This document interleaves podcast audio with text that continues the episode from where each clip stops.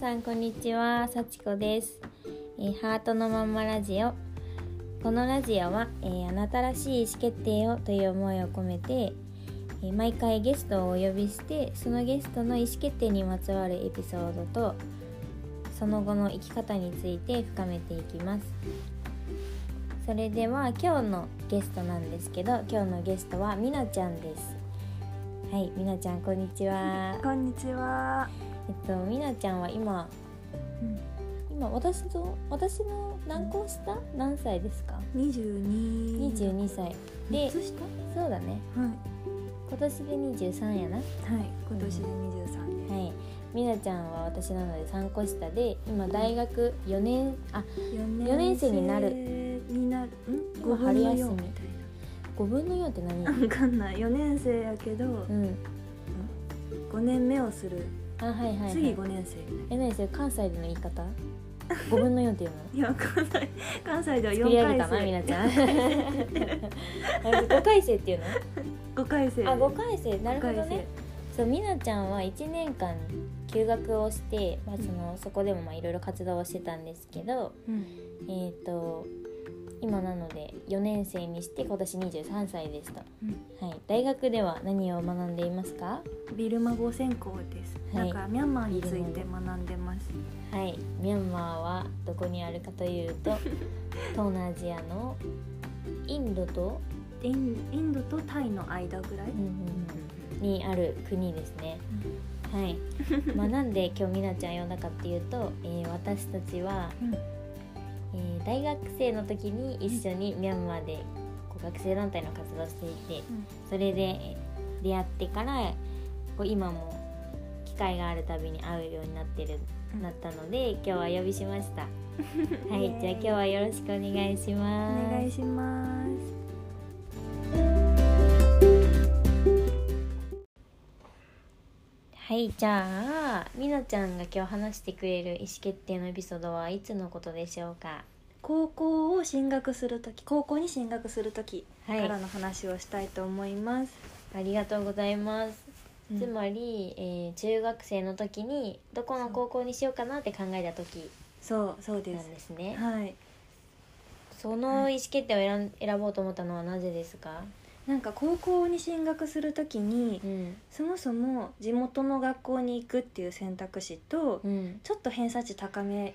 まあ地元からは離れるけれども偏差値高めの学校に行くかっうんていう選択肢2つしか私にはなくて初めはうん、けどそこで私が今出会った学校結局最終的に行った学校に後から出会って、うんその学校は国際科のある学校で,、うん、で勉強っていうよりももっと国際的なことをしましょうっていう感じの、うん楽しい感じの学校で、うん私は、最終的にそっちに行きたいっていうふうに言ったんですけど、うん、、親の反対だったりだとか、うんまあ、親戚とか周りの反対に結構あって。うん、もっと勉強頑張らなきゃって感じで、うん偏差値の高い学校の方がより良い大学に行けるうんし、就職もより良いとこに行けるよみたいな感じで言われて、その英語とかうん国際的なことばっかりやっても意味がないっていうふうに言われて、うん、結構反対にあったんですけどうん私はそっちの方がやりたくて、うん、勉強とかもまあ勉強も大事だとはもちろん思うんですけど、プラス、スアルファのことを身につけたいっていうふうな思いが強くて。うん、最終的にはそっちを選んでもうみんなの反対を押し切ってって言ったらいいのかわかんないですけど、うんうん反対もあったけど自分の意思でそっちの学校を選びましたうん、なるほどつまりあの周りの人が結構反対する声がありながらも、うん自分はここがいいって決めたエピソードだったからここを話したいなと思ったんですね、はいなるほ どえじゃあそのみなちゃんはじゃあうんその前の時はどうだったの中学生とか小学生とか、なんか今まではもちろん自分で決めて動くこともあったんですけどそんな大きなことではなくて基本的にはなんか親に誘導されている感じが強くて、うん親がこっちの方がいいんじゃないって言ったらあ確かにそうかもしれないって思って自分の意思っていうよりも、うんまあ、作り上げられた自分の意思みたいな感じでうん動いてったんで、うんうんあんまり自分で動いたっていう認識はなかったですう。んなんか思い当たるなんかありますそういうのでうん、うん本当はちょっとこっちが良かったなとか違和感があったあ意はい思決定、うんうん中学校の時うんに部活に入るまあ、みんな部活に入ってたんですけど、うんうん、その時に部活親に部活に入るなら今まで習っていたクラシックバレエをやめなさいっていうふうに言われあてバレエやってたのねそう私でもやってたよあすこさんやってたんですか、ううえ知らどなかのぐらいやってたのみなちゃんは私6年ぐらいあすごい長いことやってたのね、じゃそう小学校ずーっとやってうて、んで中学校入っても続けるつもりでいたんですけど、私クラシックバレエとピアノを両方結構続けてて、あうんでピアノかバレエどっちかやめなさいって言われて、部活するならうんでもちろんピアノは結構ガチでやってたんで、うんまあ、ピアノかバレエかって言ったらピアノを取ったんでバレエをやめなきゃいけないって状況になって、うんで、まあ、部活をやらずにバレエを取るってことももちろんできたんですけうど、んまあ、中学生みんなほとんどの人が部活も入ってるしみたいな風にうん親に言われ、あ確かにってなって、うんもう自分の意思とは背いて、うんうん、部活を取ってピアノと部活うでんバレエをやめるって感じになって、すごくうんなんかこんなんでいいのかなって思いながらでもうまんあこういうもんなのかなって思って過ごしてすました、えバレエどうなのそれやれやれなくなってからしばらく寂しかった寂しかったし何よりも納得がいかないことがあって、うん妹と同じ中学校に入って、うんもう私と同じようにクラシックバレエとピアノをやってたんですよ、うんでも妹は私と同じ部活に入ってきたのにうんバレエは続けてたんですよ、ピアノもやってたのピアノもあれ何もやめてないんですよ、うんそれは親が別にいいって言ったからなんですよえでその時らへんに、ーうんいやこれなんか親に操作されてないと思っうんうて、う なんかもっと自分らしく生きたいなって思ったのが、うんそれが中3の時だったんでその辺から、うんなんか自分はどういう道にあ行ったらいいんだろうどういう道に行きたいんだろうって思い始めて高校の進路選択とかうんに迫られたって感じなでるす、ほどなんかそうだね妹はやってるのにってなるとそこうなんだろう部活やるから、うんやるなら習い事は一つに絞るそういうものだからっていうわけでもない そうこう状況だもんそうね違和感を持ち始めた、うん今までの自分のなんか選択というか、うん、こういうものだから社会はこういうものだからそうだ確かにって言って選んだはずがそうでもないようなベクトルだったりも働いてるのを見てでそこからもうちょっと自分を出した方がいいんじゃないかっていうか、もうちょっとその違和感のまま選択するとまた同じこと起こるかもしれないですうね。ん本当に納得いってなかったんで、うんうんうんえでそれで高校の時のあ高校に進学する時にうんどうやってその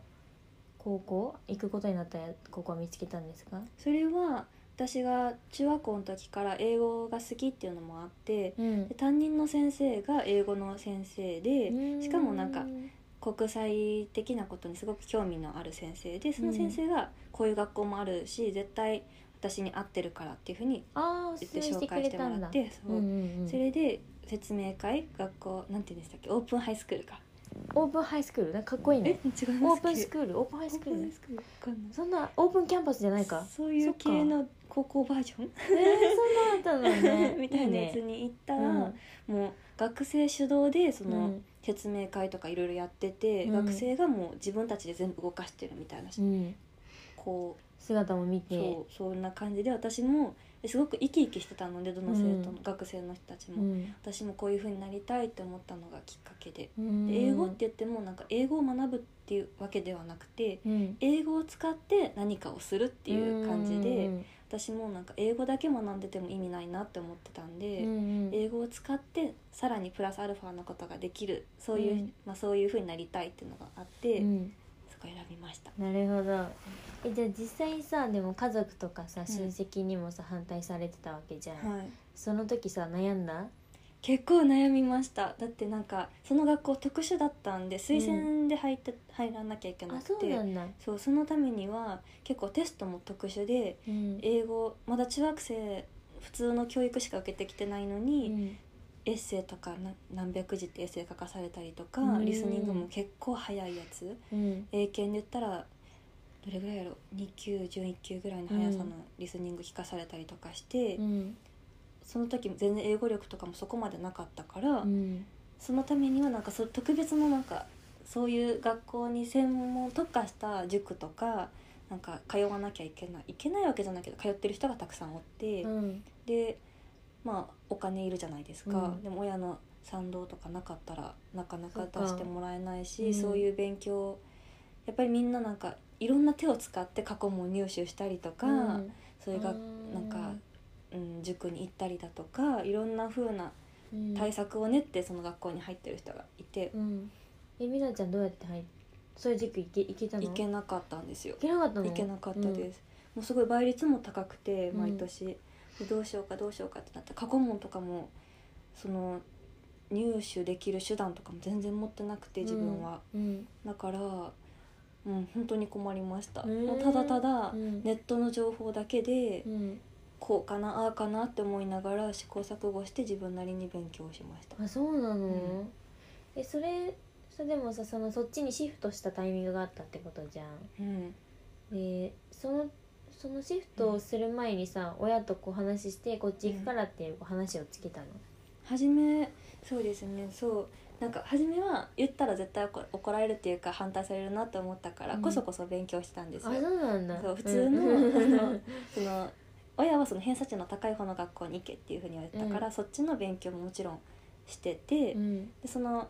はんんしながら英語の勉強とかめっちゃしてて、うんでも途中でちょっと願書を出すとかなんか志望校を出すみたいなタイミングがあるじゃないですか、うん親にサインもらわなきゃいけはないいみはたいいな、はいはい、そのタイミングで うん、こっち行くみたいなの言って、えー、それな反対何され月ぐらいなのえ何月ぐらいでしたっけまあ初めから結構なんかちょこちょこ出してはいたんですよオープンハイスクール行ってとかうんまあ、行っ気たのもにな実ってる際、様子は見せてたんだはいうん行ったのも親と行ったんですよあ一応そうなんだで親も「あいいね」とは言ってたんですけどでもまあなんか、偏差値が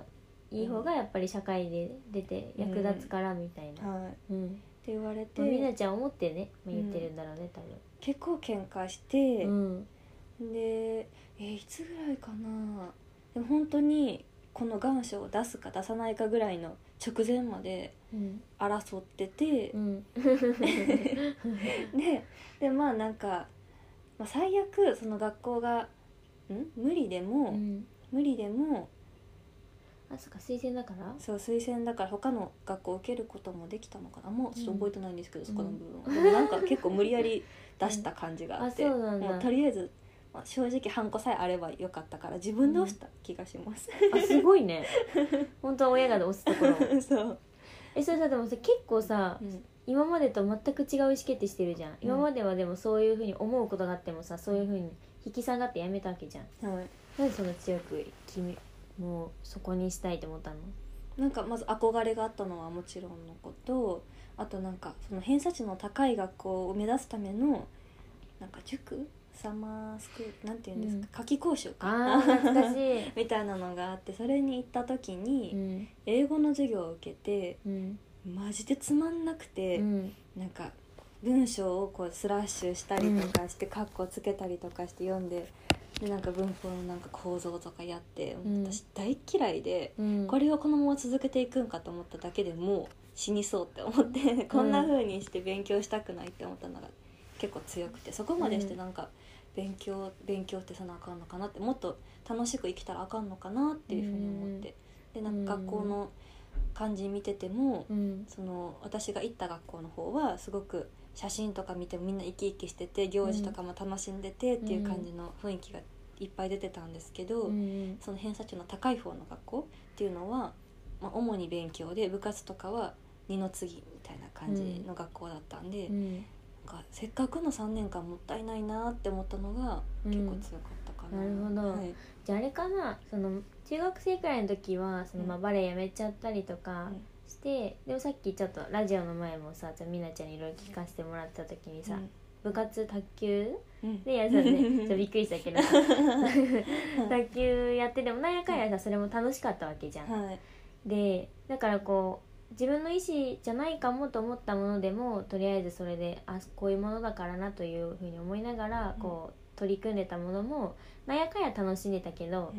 なんこの高校の進学とかのこう勉強のところになってくると、うんそうもいかないと自分が好きなことでもないものに対してかつ違和感のあった意思決定の仕方もあって、とかそういうところもあるのかもね。多分なんか勉強もちろん大事だし私嫌いじゃなかったんですよ、勉強が、でもなんか学校生活とかって大事だなと思ってう、ん楽しい勉強はもちろんのことでも、うんそれ以外のなんだろう楽しいこともしながらの勉強だったら全然いいんですけど、うん勉強だけでガーって生きて何が楽しいんだろうって思って、うんうんうんそこかな楽しく生きたうい、んうんうんうんでもまあそのねオープンスクール、まあ、先生との出会いがあって、んオープンスクールにも行って姿を見てよりその価値観が強くなったのかもしれない。うんうんかなあそれはありますなるほど、はわいかりました。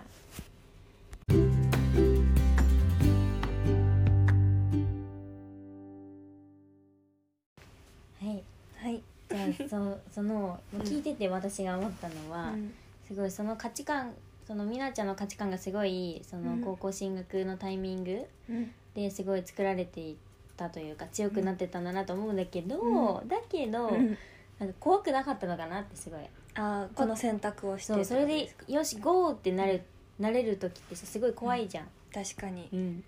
怖かったのは怖かったです、うんっていうのもやっぱり中学校までの私って親の言ってること正しいっていうふうに全部正しいっていうふうに思ってたし、うんまあ、全部かわからないけそうなどんだでも結構結構なんかやっぱり大人の人が言うことだうし、ん正しいことだと思ったしでその高校選択する時も偏差値の高い方の学校に行った方がいいんじゃないっていうことは親だけじゃなくてうん学校の他の先生とかあと塾の夏季講習の時の塾の先生とかうんも成績見ていやいけるんじゃない目指した方がいいんじゃないってみんなが口揃えて言ってたのもあって、うん大人の人がみんなそんなこと言うんだったら私の選択はやっぱり間違ってたのかなみたいな思うことはうんありましたし、うん逆にその私の今のん結局行った高校うんを後押ししてくれたのは私の担任の英語の先生だけだったんですけど、あじゃあもう英語のその担任の先生以外はもうみんな大人、はい、違うこと言ってると。反対はいうん偏差値高い方がいいよって、うん後々ね助かるよみたいな風に言ってて、うんそれでもうん押し切ったんだ。はいそれでもそうですね、うんそれでもっていうよりむしろうんそれだけもうみんながうん口を揃えて違う方を言うからこそ、うんその時に「でもみなちゃんなんか違う」っていううんより際立ってうん、そっちがいいと思ったのかもしれないかな。どうなんですかねなんかその時は本当に、まあいろいろ反対はあったけどでもやっぱり自分で自分のことは決めたいっていうふうに思ったし、思ったんや。はい、うんその英語の先生のなんか後押しもあったしあとうんピアノの先生が私の、うんいつもいろんな話してて私の味方でずっといてくれる、うん幼い時からのそうなん恩人だって感じえなんですけどいつからピアノやってたの小えピアノ自体は幼稚園ぐらいからやってたんですけど、うんでもその先生に出会ったのは小3の時で。あそうなんだそうそこからずっといろいろ面倒を見てくれてて話も聞いてくれてて、面倒は見てくれてないか 話を聞いてくれてて、うんその先生が「もう自分のやりたいことやったらいいよ」っていうふうに言ってて、うんまあ別に偏差値とかそこを言ってたわけじゃなくて単純に「やりたいことやったらいいじゃん」って自分で選んだらいいじゃんって言ってくれたのもああ言っっててくれてうんうんで私的にはそのピアノの先生と担任の英語の先生って私の中で尊敬できる人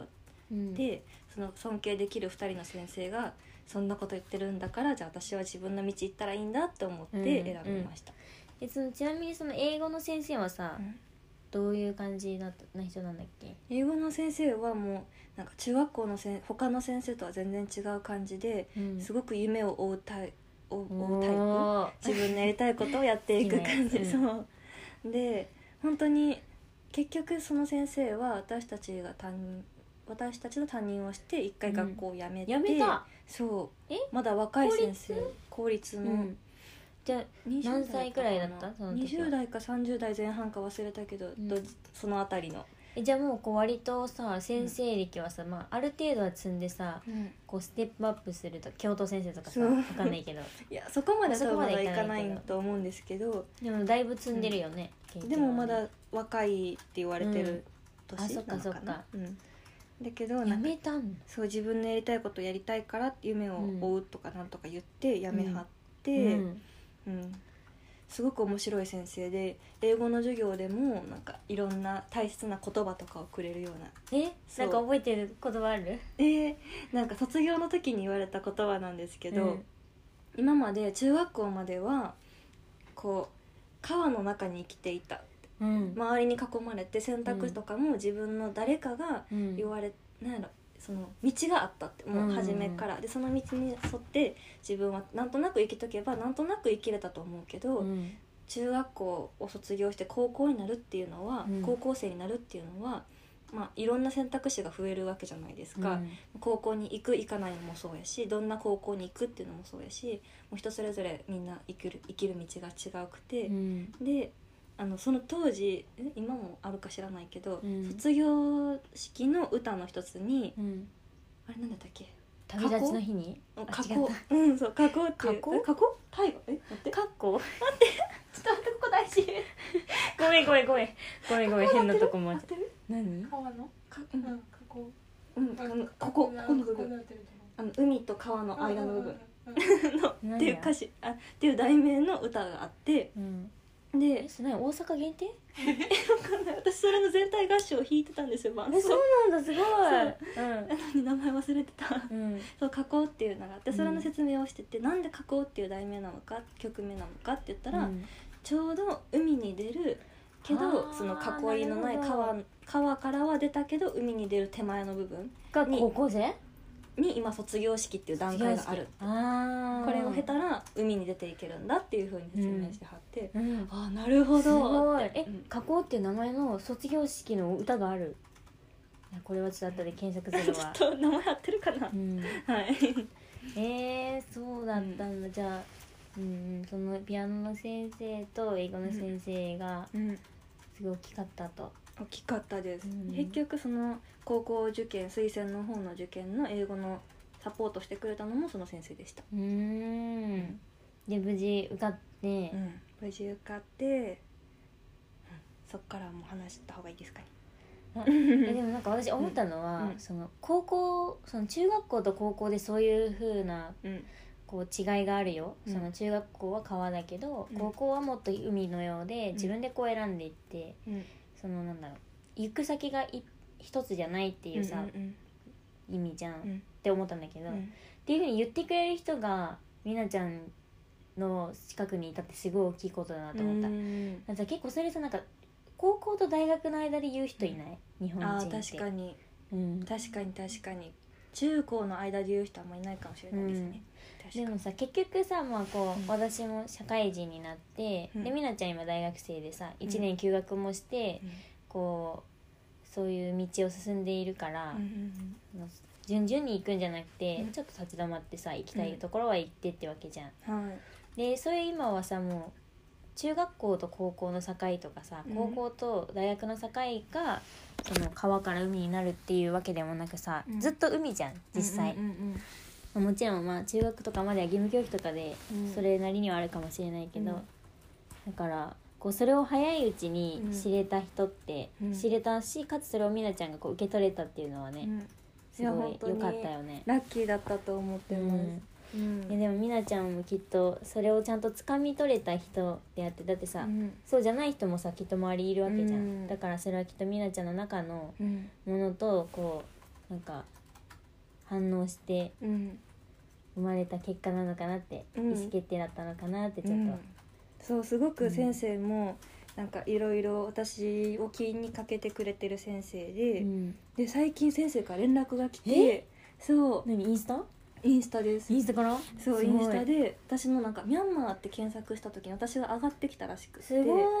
そうなんで検索したんやろうね奥さんがミャンマーに行くみたいな感じえで多分普通旅行にと旅か行かなうんうわんかんないけど、で調べたら私が出てきた私がミャンマーの学校に行った時の写真が上がってきて、すごいでじゃんちゃんと思った通りの人だって人に育ってたみたいな文章付きうわでー嬉しいそうなんかちゃんと自分の思ったことを思ったまま活動できる人になっててよかったみたいなうん、うん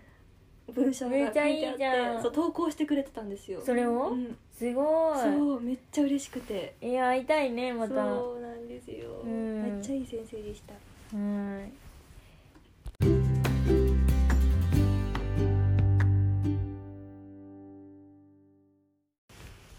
じゃあ美奈ちゃんは高校進学で、その自分の気持ちで決めたと、うんでそれから今何年くらい経ってる今何年7年え七7年 ?7 年 ?16 歳とかなってるのか15歳とかだよね高いや高校3年間と大うん学4年間7年7年7年だねおお7年わあ間どうですか7年でも本当にその時を機にうんうん自分で決めて自分で行動に移していくっていうことをし始めたので、うんもう本当に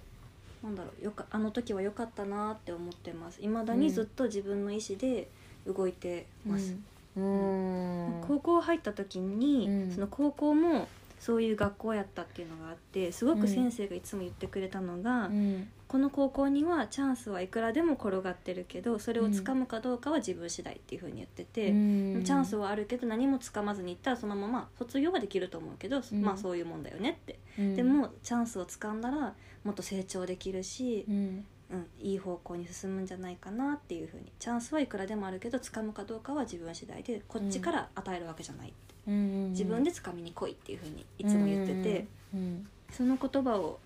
まあいろいろ聞いててその中で私はあ自分で自分自分が何がしたいんだろうとかうん何に興味があるんだろうとかうん自分が掴むべきチャンスって何なんだろうっていうふうに考えるようになってうんう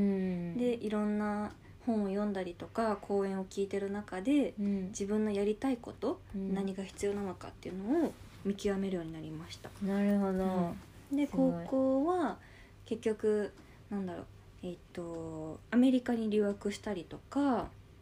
あとおー養護し一年とかしたんだっけいや1ヶ月だった一ヶだけ月なんですけど、ねへーそれもなんかボランティア団体のアメリカ留学っていうのでうんなんかボランティア団体そう学年で1人しか行けないみえたいなやつーで何、それすごいじゃんそれに行かせてもらえて、うんほぼ無料で、すごうんーいめちゃくちゃラッキーで、うんそれも自分のやりたいことがあったからで、うん私その時フェアトレードに興味があって、うんフェアトレードについて学びたいウィンウィンな環境を築くってどういうことかっていうのを学びたいっていうのがうん強くて、うんそれをなんか必死に語ってたらうん行かせてもらえたっていうのがあえって、ー、何そのウィンウィンなのに興味湧いたのは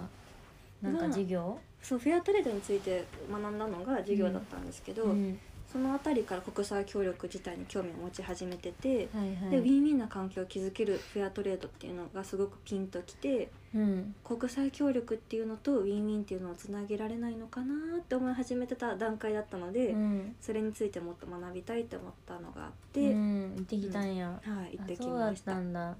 そうでもピンときたものにうんこう、向かっていくっていうのもね、うんできるのも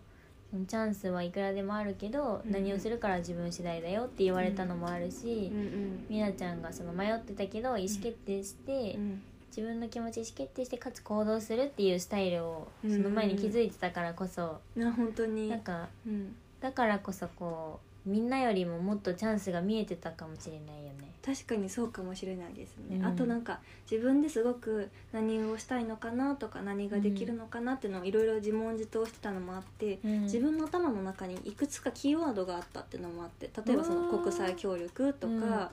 なんだろうなんだろうあ国際関係のことがしたいとか英語とかまあいろいろあったと思うんですけど自分の中にキーワードがあって、うんそのキーワードがあることでいろんな講演とか聞いてても引っかかはいはいるはいもの引がっかかる多いじゃないですかうん今だったらミャンマーとか、うんまあ、発展途上国とか、うんそういうキーワードもたくさんメディアとかもいろんなキーワードがあって、うんそのキーワードがあればあるほど引っかかるものも多いのかなって思ってて、すごい、なうるんほど、それが高校生の時からキーワードを持ち始めたっていうのがうん大きかったのかなと思います。まあ、自分にね自問自答してっていうのを繰り返すからアウトプットできてたっていうかうんうんうん言語化して、そうそうそうう、んで引っかかるものもピンとくるものも多かったうん、のかなって。えみなちゃんがじゃあさ、うん今大学でさうんビルマ語をうん勉強してるじゃん、はいそれはなんでですかどこのえーっうとんそれはそのさっきも言ったのはフェアトレードとかから派生してるんですけど、うんウィンウィンっていうのと国際協力っていうのに興味がうん高校の時から持ち始めてて、うんまあ、そのウィンウィンっていうのはフェアトレードで興味を持ち始めて、うん国際協力はその高校の時に聞いてた講演でフィリピンのミンダナオ島っていうところでうん図書館を子どもたちのために開放している、うんだってあと孤児院の人たちにシェルターとして図書館を開放しているっていうのもいう人がいて、うんその人の話を聞いた時にすごく、その人に会ったのはい、高校で高校でへえすごく感動して、うん結構なんか今高校自体がそういう国際関係のか国際的に活躍してる人を読んだりして講演してもらったりしてたんですけど、うんいろんな人の国際協力の話とか聞いてもなんかあんまりピンってこない人が多くてそれって本当に心からやってるのとかうんなんかあんま伝わってこない人とかあの世界が100人の村になったら、うん100人の村だったらみたいな人とかも来はったんですけど,、えどうだったのそれはあんまり私、えーここで言っていいかわからないんですけど気になる気になるいやでも別にうん、大丈夫だよこのラジオ はいろんな意思決定があるよ以上っていうので来てるから そう何も正解もないしそれぞれの正解があるから、うんなんか聞きたいすごくいい人だ有名な人でうんすごく活躍してはる人っていうのは分かったんですけど、うんなんかあんまり私の心に響かなかったというか、うんちょっと違和感があってなんか覚えてるここが「うん」みたいな、なんですかねやってること言葉だけはすごい綺麗なんですようん、でも、も多分その話してる姿というか、うん感情があんまり入ってなかったのかうな、ん別に文字に起こして読んだら多分私は感動すると思うんですけど、うんその人の言葉を直接聞いてた中であんまりなんか心に刺さらなかった伝え方の問題なのかなわかんないんですけど、でそれに対してそのミンダナオ島で図書館をやってるっていう人はもう本当に子供が大好きでやってるんだろうなってことがうん愛情とかいうものが全部伝わってきて、うん逆に言えばその人が文字で書いたらうんあんまり伝わりにくかったかもしれないんですけど、うんそういうの得意そうではなかったんでうんけど言葉でこうなんか自分がどれくらい子供が大好きで、うんでなんかもう本当になんかしてあげたいっていう気持ちがあるんだなっていうのを本当にそれ聞いててすごく伝わってきてう、んでこういうふうにこういうふうな人になりたいっていうのもあって、うんうん、そこから国際協力に興味を持ち始めました。なでるほどウィンウィンっていうのと国際協力っていうのを掛け合わせた何かがしたいって学なんか地域を特化して学びたいって思ったから、なんか国際協力学っていうのを全体で広く学ぶんじゃなくて一つの地域に絞ってうん国際協力を学びたいっていうのがあって、で、まあ、なんでビルマ語にしたか、まあ、別に他の地域でもよかったんですけど、うんでもその時ちょうど、まあ、アジアっていうのでいろんなんか親近感もあったのと、うん行きやすいなっていうのも思ったし、で親日国で仏教国で,、うでんちょうどなんかアジアで最後のフロンティアってミャンマーが言われててそうだねうん、今急に急成長し始めてるうん国なのにいろいろ問題も抱えているっていうのがあって、うん不思議だなって思う部分がたくさんあったから、うんミャンマーいいじゃんと思って。えー、じゃあ結 構ミャンマーは、うんそのいろんな選択肢の中でのこう相対的うにん選んでたんだね、はい絶対的ってよりね、うんうんうん、別にミャンマーじゃなくてもよかったって言われたら確かにそうかもしれないけど、うんでも一番、うん、納得のいく場所だったのかなって思ってます。うんうんそしたら最後に、えーうん私たちが一緒に学生時代か活動してまあみなちゃんまだ学生なんだけど、一緒に私も学生だった時に一緒に活動してたあの時のことを話したいと思うんですけど、っうんていうのも、えーなんだっけそうだねあの私たち一緒にミャンマーで学生会議っていうのもやってたんだけど、うんまさしくみなちゃんにとってうん高校の時にあったミンダナオ島で活動してた人うんうんのように、うんこうみなちゃんもこう心を持って愛を持ってやってたうん ことだと思うから、いあともう私たちが単純に好きな活動だったから、はいもしよかったらラジオで聞いてくれてる人に届いたらいいなという思いでうん話しましょう。はいはいじゃあ私たちが何やってたかというと、えー日本ミャンマー学生会議、うんえー略称は IDFC、 IDFC はい、この IDFC が何から来てるかちょっと長いので、まあ、割愛して割愛してあの IDFC は日本とミャンマーの大学生がうんこうまず運営をしてて、うんかつ参加するのも大学生、うんうんでだから総勢両国の大学生が560名一堂に会して、毎年1回ミャンマーと日本で、うんえ1週間ちょっとうんの合宿形式の会議を開催してう、んで私たちがやってたのは社会問題についてうん議論して、かつ学生が今話すべきこととか、うん自分たちが今こうできること解決に向かえることを実際にやってみようみたいな、うんうんうんこうプログラムを私たちは企画する側でねそう一緒にやってたんだよね。企画してはいうんそうなんか社会問題について議論をしたり、うん講演聞いたりフィールドワークに行ったりして学びを得て、うん自分たちに何ができるのかどういうことができるのかっていうのをうん議論をしてって最終的に何かアウトプットをするみたいうんうんな流れですよね。そうみなちゃんと私が一緒に運営をしてた時は、うんみなちゃんは企画担当だったから、うんもうまさにその学生がうんすごい模索しながらもう社会と対峙して自分をうんいろんなインプットをしてかつ自分は何がしたいっていうのも日々考えて、うんで相手との違いをこう知ったりする中で、うん相手のこと相手の社会のこともすごい自分ごとになるうん瞬間を作ったりとか、っうんていうのをやってうんでその年はアウトプットは何をやったんでしたっけフリーペーパー箱フリしーまペーしパーたね。箱うんこれはもうミャンマーで初だよミねャンマーで初の若学者生主が体のそう主体うで、んフリーペーパーうを、んその社会問題に対して書いた学生の見解で書いたフリーペーパーをうん発行しました、ねでそれで配ってね、っうんていうのやったんだようね、ん、200部ね200部やったか、はい200部懐かしいね懐かしいそう、うんやりましたね1年以上かけてそうだね、まあもともとね私たちそれぞれ代は違うけど参加する側から始まっうんうんて、うんでもっとやりたいと思って、うんうん運営する側に回ってうんそうねどうですかそこその ILFC って、こうその後の、うんそうですようね、んその後ど変わっうたかなそうですよねそもそも私が初めに有吉に関わったのが大学1年生の時冬、うんでそれまで私は、まあ、ビルマ語専攻に無事入学しうんて、で勉強しとか、まあ、部活メインの生活を送ってたんですけど、うんまあ、そのままだったら私がせっかくビルマ語に入った理由国際協力がしたくてっていうのが、まあそこまで達成されてないっていうかさ,、うんされる予定もなかったから、うん何か行動に起こしたいと思って何かもっと実際にミャンマーの人と関わって社会問題とかに関われる何かがしたいと思った時にちょうど出会ったのがイデウシで,、うんで初めは興味本位で入ってたんですけど、あそうなんだうんうんあのね私たちその告知をね、うんやるんだよねそうそうそう大学にポスターを貼ってもらうためにうんメール投げメールしたり、うんあと実際にビラまきにばらまいてプレゼン来たりとか授ひじきさ業んでにそうそうひじきさ んねそうひじきさんっていうニックネームがあのちょっと変なんだけどそうそのひじきさんがそのみなちゃんが受けてた授業に来て、こうプレゼンしに来た。してそうでそれですごくビビって起きで、て、なんか覚えてることとかある言葉だったりこうひじき言さん葉のはないん印象ですけどとかでもいいですいいけどひじきさんがなんかすごく目を見開いてうん背が高いじゃないですか、うん目を見開いて一生懸命なんか「うんうんうん」みたいな、うん伝わらないか伝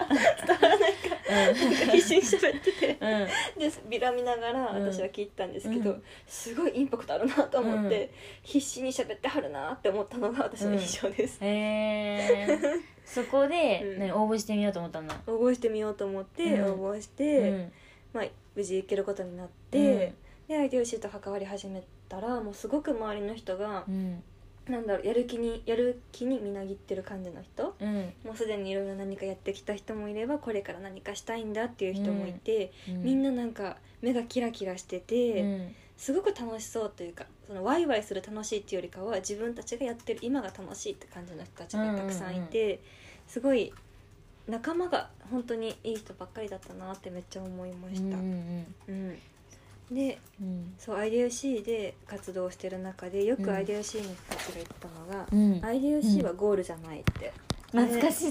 え何言ってたっけって言うと思ったけど確かに言ってたわみたいそう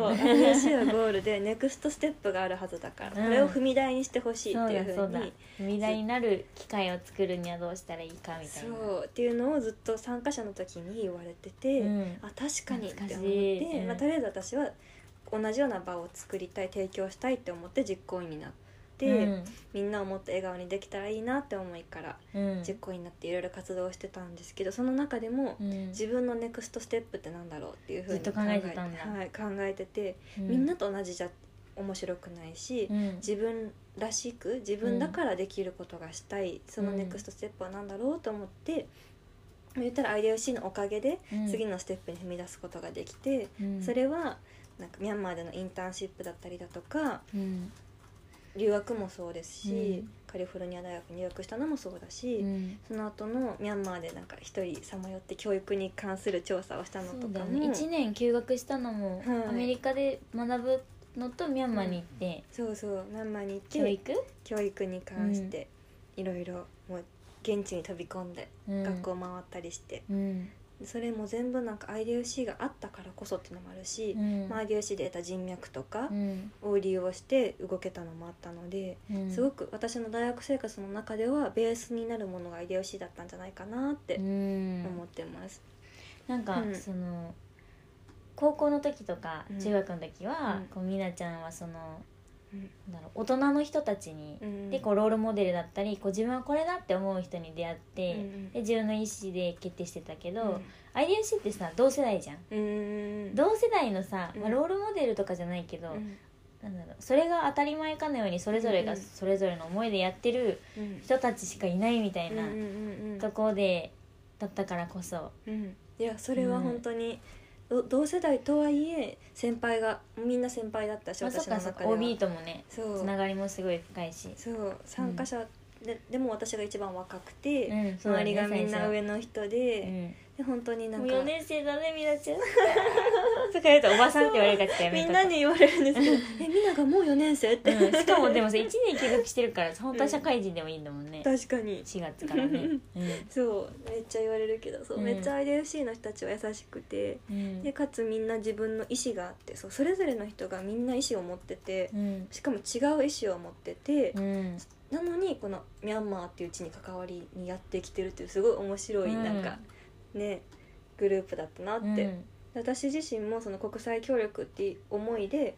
まあ、IDOC に関わったのもあったんですけどその中途中でいろんな人と出会っていく中で、うん国際協力っていうだけじゃなくてビジネスと国際協力を絡められるんじゃないかって気づいたのも、うんそれはなんで、それは IDOC となんだろう IDOC の後にやったインターンシップで、はいはいはい NPT の NPT のそうそう NPT っていうのはちなみに、あのミャンマーの通信事業の会社、日本でいうこうソフトバンクとかみたいなことをやってて、住友商事と KDDI がこう出資する形でうんもともと国営だったうんうん通信事業をこうもっともっといい形にしていく、うんこうって動きを見せてるそうまさにねそう日本とミャンマーの私たち大学生がこう対等な形でこう一緒に取り組むっていうスタイルをビジネスでそうやってる人実たち現させてるような人たち、でその住商側で入っている、ね、紅野さんっていうみ私のたさんちの聞いてますかみのさん聞い私てたまちすかのロールモデルですよね、うん紅野さんがうん紅野さんに頼み込んでうんインターンシップさせてもらったんですけど、うもんう最後の時にうん私が国際,、国際協力がしたくてでも、うんどうしたらいいのかわからないってお金も欲しい欲しいっていうかお金がなきゃできないし、うんどうしてったらいいのかわからないっていうふうに話した時にう、ん国際協力ってまあ言葉でくくっちゃうのはよくないかもしれないけど、うんそういった人と支え合う環境を築くことっていうのはビジネスでもできるっていうふうにおっしゃっていただいて、うんあそうだそうだなって思ってそこから国際協力ってワードに縛られずうん自分が何がしたいのかビジネスを通して何かできるんじゃないかって思い始めたきっかけになりました。だってさ高校生からさ国際教育ずっと持ち続けてたところをさ、また一歩進んだみたいな感じだよね、うんうんうんそうです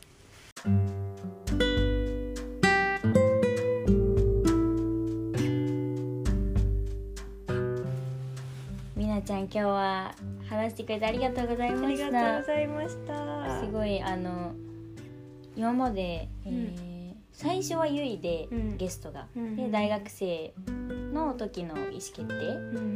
んでその次がおめぐさんで、うんもっと大人になってからのうんうんうん意思決定で、今度は高校の時の意思決定でうんすごいいろんな、ね、世代世代 のがこう中学高校とかっていう学生とかにも届いた話が嬉しいなって思う内容だったなって思いますありがとうございまうんす、ありがとうございます。んこんなんでよかったんですかね。全然大丈夫 もうバッチリですこれから大学まだ1年ありますけど何するんですかこれからどうですか、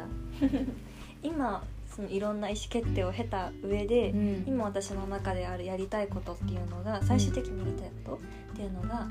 機会オポチュニティを作るうん創出したいっていうふうに思っててう、んオポチュニティを提供できる人になりたいっていうふうに思ってるんで、うんまあ、それはもともとミャンマーの学校に行ったりしてうんすごい機会やりたいことがあるのに機会に恵まれない子どもたちとやったりだとかうん逆に自分はその機会に恵まれてたからいろいろチャンスをなんだチャンスを掴んで成長する機会があったのかなっていうふうに思ってて、だから機会って大事だなっていうふうに思ってるのでそれを提供する人になりたいってうん思ってて、うんその一つの例として学びたい学びたいのにもかかわらず学ぶ機会のない子どもたちうんっていうのに注目して今はそのそういった子どもたちのために教育動画を配信するうん授業をやってうんやり始めているところです。す。すごい。あの